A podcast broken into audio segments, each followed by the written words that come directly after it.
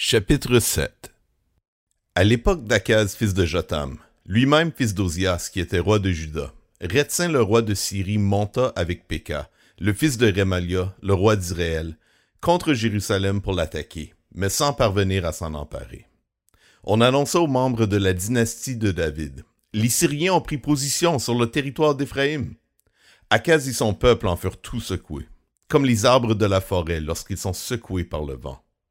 Alors l'Éternel dit à Isaïe, Sors donc à la rencontre d'Akaz avec ton fils Shear Jashub, au bout de l'aqueduc du réservoir supérieur, sur la route du champ du teinturier.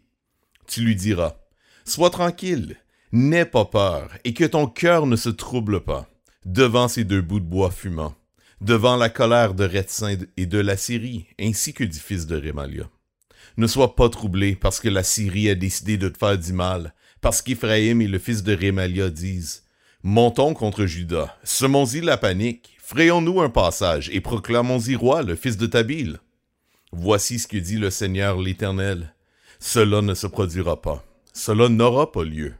Certes, Damas est la capitale de la Syrie, et Rétsin le souverain de Damas, mais d'ici soixante-cinq ans, Éphraïm ne sera plus un peuple.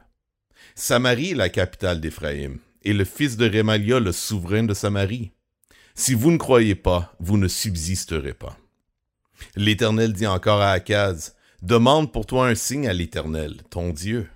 Demande-le, que ce soit dans les plus extrêmes profondeurs ou les lieux les plus élevés.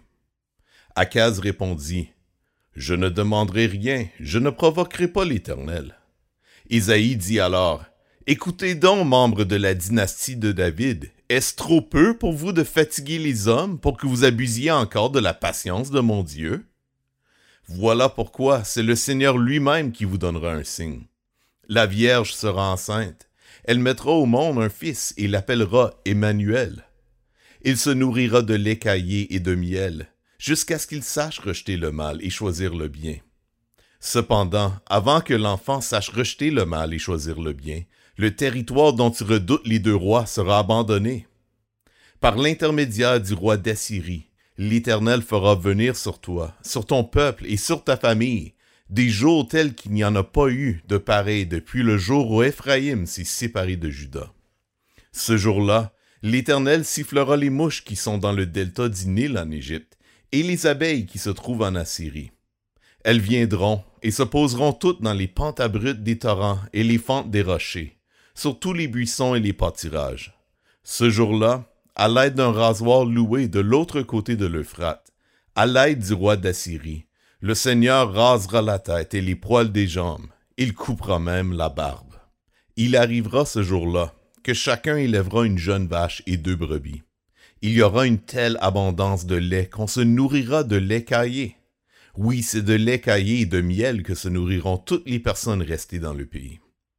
Ce jour-là, tout endroit où il y aura mille ceps de vigne d'une valeur de mille pièces d'argent sera livré aux ronces et aux buissons épineux. On y viendra muni de flèches et d'un arc, car tout le pays ne sera que ronces et buissons épineux. Aucune des montagnes que l'on cultivait avec la bêche ne sera plus fréquentée, par crainte des ronces et des buissons épineux.